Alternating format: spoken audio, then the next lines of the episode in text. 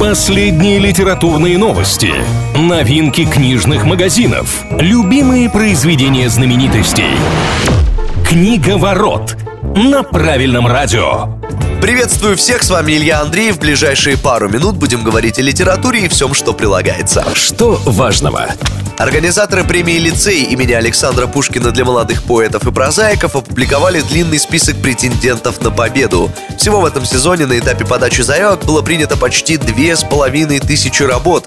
Из них в лонг-лист жюри включили только 116. На официальном сайте премии можно ознакомиться со всеми авторами, прошедшими в следующий этап. Ну а эксперты продолжают работу. Впереди формирование короткого списка, его покажут уже 15 мая. Ну а имена лауреатов назовут в день рождения Пушкина 6 июня. Что читают?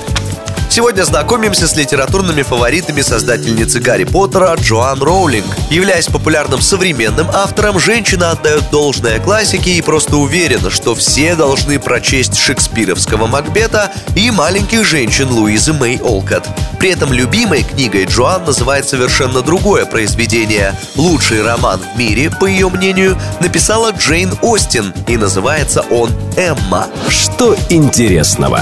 Создатель знаменитого детектива Холмса сэр Артур Конан Дойл был очень сильным и крепко сложенным человеком и активно занимался спортом, но это уже будучи взрослым. А вот в колледже он скорее был тем, кого задирали и травили. Одними из главных обидчиков Артура были братья по фамилии Мариарти, которая потом досталась и главному противнику Шерлока. Были ли те парни из колледжа просто хулиганами или тоже обладали гениальным складом ума, неизвестно.